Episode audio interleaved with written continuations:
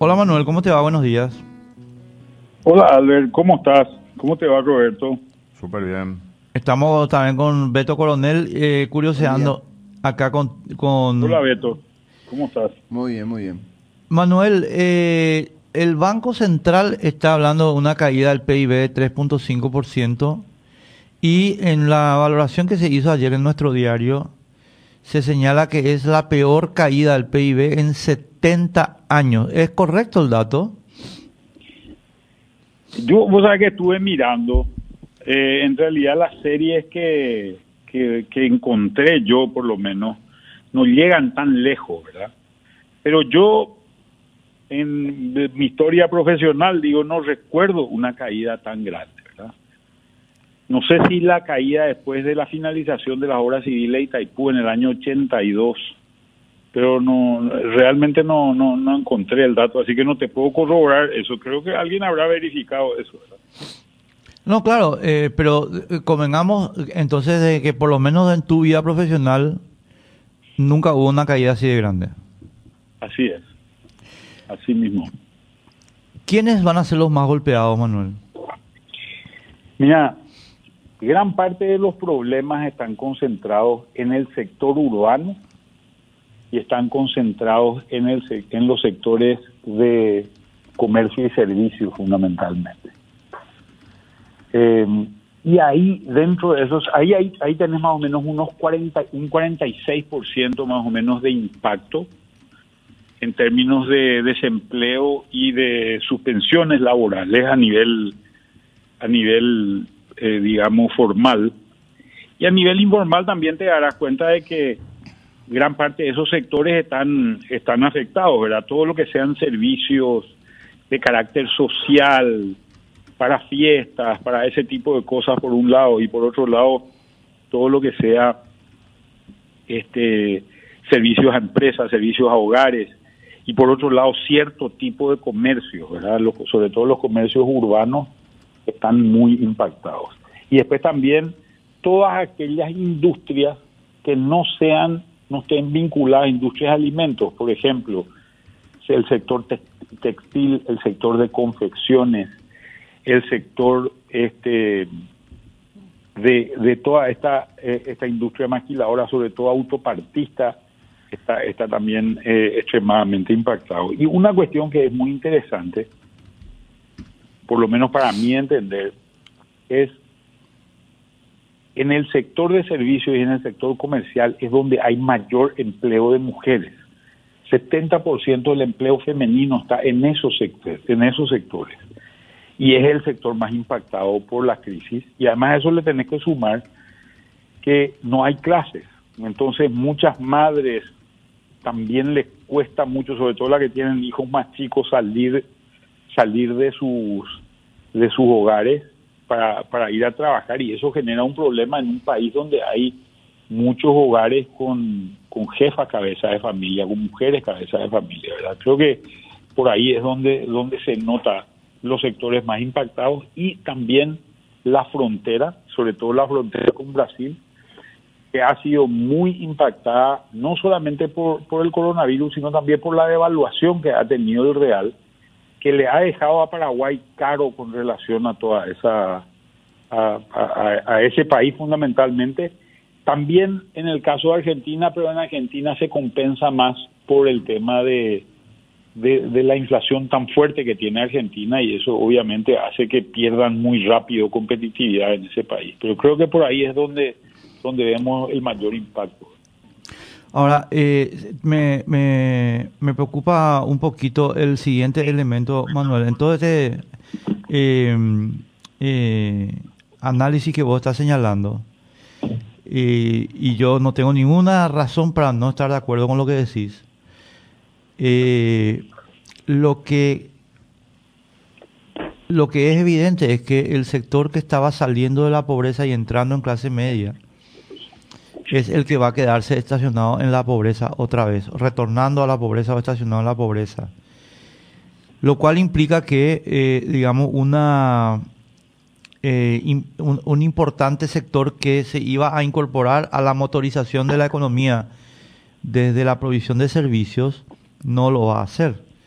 lo cual a su vez implica que nuestra capacidad de pegar el salto eh, eh, de recuperación cuando termine esta porquería del COVID-19 va a estar limitada.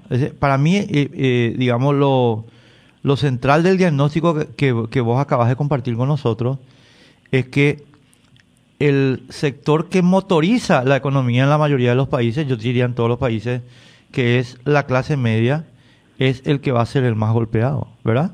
¿O, interpreté mal? Sí, yo creo que hay, hay algo de eso. Fíjate que, que en general lo que tenemos es una caída del Producto Interno Bruto, que es bastante, eh, eh Producto Interno Bruto per cápita, perdón, es bastante importante. Esa caída del Producto Interno Bruto per cápita obviamente es un promedio sobre el cual estamos hablando, pero creemos que los sectores más impactados son obviamente los sectores de, gente empleada, ¿verdad? Y de cuenta propistas pequeños o que tienen o, que tienen pequeñas empresas, ¿verdad? Y obviamente ahí está concentrado un grupo grande de ese de ese sector de clase media del que estás del que estás hablando que seguramente clase media se entiende normalmente para que la gente también maneje este dato, se entiende normalmente como aquella gente que, que gana más de 10 dólares por día. No estoy hablando de ingreso familiar, estoy hablando de ingreso eh, personal, o sea, te estoy hablando de una familia de cinco miembros que gana 50 dólares por día o gana eh, más o menos 1.500 dólares al mes. O sea, estamos hablando de más o menos 10 millones de guaraníes de ingreso familiar. Esa sería la definición de clase media. Yo creo que ahí hay un impacto, pero creo que donde hay un impacto significativo que tenemos que tener en cuenta es en este grupo que está entre la pobreza y la clase media. Claro, claro, para mí es el central. Ah, sí, claro, se llama ese grupo se llama técnicamente la, la población vulnerable. La población vulnerable está definida bajo estándares de Banco Mundial como aquella que gana entre 2 dólares, que es el umbral de la pobreza, y 10 dólares por día, ¿verdad? que es el umbral de la clase media. Creo esa gente, ahí, ahí teníamos un grupo, ese, ese fue luego nuestro mayor problema siempre a nivel de movilidad económica y movilidad social de la población porque nosotros sacamos, bajamos de la pobreza a gente más o menos de un 44%, bajamos alrededor de 26% en un periodo de 15 años, lo cual fue muy exitoso. Subimos una clase media medido en valores de PPP, eh, que es paridad de poder de compra. Subimos la clase media de 26% en el 2003 a 50 y 4%, si mal no recuerdo, 54 en el año 2019. O sea, tuvimos un crecimiento muy grande, pero el sector que se quedó es esta gente que está muy cercana al umbral de la pobreza y todavía no llega a entrar a la clase media, no tiene condiciones porque sobre todo no tiene activos suficientes, o sea, le falta ponerle, todavía no tiene vivienda, eh, vive en una vivienda alquilada o vive en una vivienda muy precaria, podría tener seguramente un terreno propio o vive con, con, otro grupo de gente, pero sin embargo tiene lo suficiente para comer, digamos, ¿verdad? Eh, eh, o, para vestirse básicamente, con lo cual no es considerada pobre, pero esta gente va a ser la gente más afectada en este en esta pandemia. Y a mí otra cosa que me preocupa también es la proyección de largo plazo de los impactos de esto. Porque si vos tenés tantos chicos no asistiendo a, clases, posiblemente esos chicos que no asisten a clases y que no tienen posibilidades de conectarse porque no tienen acceso a internet, no tienen acceso a una computadora, no tienen acceso a un teléfono eh, smartphone, etcétera, etcétera, esos chicos posiblemente al generar una deserción escolar importante este año, posiblemente no retornen a la escuela.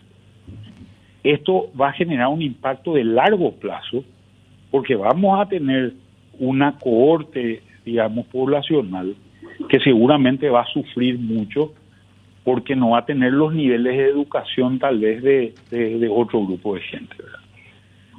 Y estamos viendo ciertas cosas que están empezando a pasar que yo creo que son importantes también de, de tenerlas en cuenta.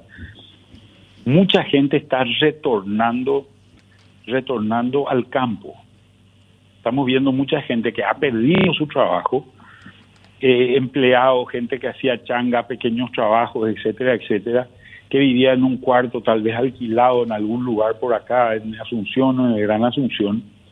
Esa gente ha vuelto al campo porque el campo le puede proveer por lo menos de techo y le puede proveer algún tipo de asistencia por lo menos alimenticia a esa gente para poder para poder sostenerse y mucho de esto también está vinculado a la gente que está retornando del exterior y que se está alojando en el campo. Y fíjate que ahí tenés un doble efecto. Tenés primero un costo mayor para la familia y tenés un ingreso menos también para esa familia porque esa persona que vivía afuera seguramente generaba una remesa. Y esta persona que vivía en el campo también generaba una remesa eh, desde, desde la ciudad hacia el campo, digamos. O sea, se están dando una serie de fenómenos que son muy importantes en términos de movilidad social y en términos de cambios en general. Bueno, algún dato que me llamaba la atención, el que compartíamos días pasados, de las mujeres que fueron afectadas por los sectores que están más golpeados, donde hay una amplia participación de mujeres. Creo que es un elemento también importante a rescatar. ¿eh? Sí, ya, ya lo decía anteriormente, en el sector de comercio y servicios, que que es el sector más afectado por esta pandemia, hay 70%, está concentrado 70% del empleo femenino. pero Y esto es algo, es algo que es muy importante de considerar. Y en ese lugar es donde hay mayor cantidad de despidos, 46% según datos que tenemos del Ministerio de Trabajo. Y, y en el sector informal también hay, hay valores eh, muy importantes en relación a eso. O sea, yo realmente creo que, que ahí es donde más se va a notar. Y a esto te tenía que sumar que el hecho de que muchas de estas madres, muchas de estas mujeres son madres que seguramente tienen hijos pequeños y no están pudiendo volver a su espacio laboral porque los hijos tampoco tienen clase y no tienen con quién dejarle. Entonces acá es donde se notan una serie, una serie de elementos que son que son eh, importantes en relación a eso. Doctor, eh, ¿en qué proporción se está dando ese fenómeno? Porque me, llamó la atención lo de la regresión migratoria, podríamos decirlo, ¿verdad? Eso que vuelven al campo, que habían salido al campo para mejores oportunidades y vinieron a la ciudad y ahora están regresando. En un país agrícola y en un sector que no se ha detenido y que está teniendo buena cosecha de acuerdo a las informaciones que, que se recogen, independientemente de la cuestión de precio, que, que allí no, no están sacando ventaja. ¿No podría reformularse en este escenario mayor asistencia quizá para amortiguar ese doble costo que estabas mencionando? Bueno, mira, por un lado hay, hay una cuestión que hay que reconocer, que el campo paraguayo es muy resiliente, ¿verdad? En primer lugar, tiene mucha capacidad, digamos, de generar de generar condiciones para poder alimentar a un grupo relativamente grande de gente Acá cuando hablamos de este fenómeno no estamos tanto hablando de esta agricultura mecanizada, sino estamos hablando de una agricultura más familiar, mucho más concentrada en pequeños en pequeñas fincas. Esa ni siquiera ni, siquiera te iba a hablar tanto de agricultura, ¿verdad? Muchas muchas de estas fincas son fincas más bien ganaderas, ¿verdad? Mm. donde hay pequeños pequeños lotes de ganado, dos, tres vacas, eh, plantan maíz, tienen sus cabras, tienen sus pollos, tienen sus chanchos, lo cual le permite aguantar, digamos, y garantizar una seguridad alimentaria, que es lo que, que es lo que está ocurriendo. Yo creo que también tenemos que comprender una cosa, el Estado no tiene capacidad de asistir a todo el mundo y creo que esta es una ventaja que tenemos en Paraguay. Fíjate que esto mismo no ocurre en países como eh, en Argentina, que tiene 97% de población urbana, y la persona que está en, en los cinturones de pobreza alrededor de la provincia de Buenos Aires no tiene a dónde volver, no tiene a dónde volver. Nosotros, los paraguayos en general, muchos paraguayos por lo menos tienen a dónde regresar, tienen una pequeña finca en un lugar, y creo que esto es algo de de, de, de, las características de, nuestra sociedad que creo que en este caso puntual sirven sirven de, por lo menos, de paliativo a todos estos problemas que estamos viviendo. Y, y, soporta, digamos, más allá de la, de, la gestión pública nomás. Creo que la propia organización social que tenemos nosotros nos está, nos, nos está generando este soporte. Sí, es como una suplantación de la olla popular, ¿verdad? Pues realmente la gente va en busca de alimentos. Correcto, es así mismo. No, no solamente de alimentos. Mm. Fíjate que te ahorraste el alquiler seguramente claro. de la vivienda, eh, tenés alimento, tenés techo, ¿verdad? Hay una serie de, de, condiciones, pero seguramente con un menor ingreso ingreso monetario concreto en, en, en esas zonas, pero hay una hay como un colchón que tiene capacidad de absorber una población que está que, está pasando por un momento complicado. ¿verdad? Manuel, el plan del ejecutivo que yo entiendo se anunció pero nunca se presentó. Todavía no se presentó. Eh, ¿Tenés conocimiento de que haya alguna modificación? ¿Qué está pasando? Ah, ¿Va a haber cambios importantes? ¿Qué, qué datos tenés? Yo no tengo ningún dato nuevo más que lo que lo, lo, que se había visto, Roberto, Que, que, son esas tres, esos tres ejes. Creo que está esta gran discusión sobre, sobre el tema de, de, cómo esto va a generar un, eh, eh, un impacto. Ahora está se está en plena negociación, eh, creo que entre el Ejecutivo y el y el el Parlamento, ¿verdad? Sobre la, aprobación de estos temas, vamos a ver hacia dónde avanza, ¿verdad? Eh, yo creo que empezás a ver algunos, estos temas de Ciudad del Este creo que son una muestra, una muestra demasiado clara de lo que la gente está pasando, ¿verdad? Y de las necesidades que se, que, surgen para ciertos sectores en ciertas, en, en ciertas zonas muy puntuales del país, concretamente en este caso en el este, pero, pero creo que da, una pauta también de la necesidad que se está dando en muchos sectores de la población y la urgencia de este tipo de decisiones, ¿verdad? Así que vamos a ver qué pasa aquí hacia adelante, pero esperemos que las cosas que pasen por lo menos pasen rápido, ¿verdad? Tenemos que irnos, señores. Tenemos que irnos. Manuel Ferreira Bruchetti es ministro de Hacienda y nuestro compañero. compañero.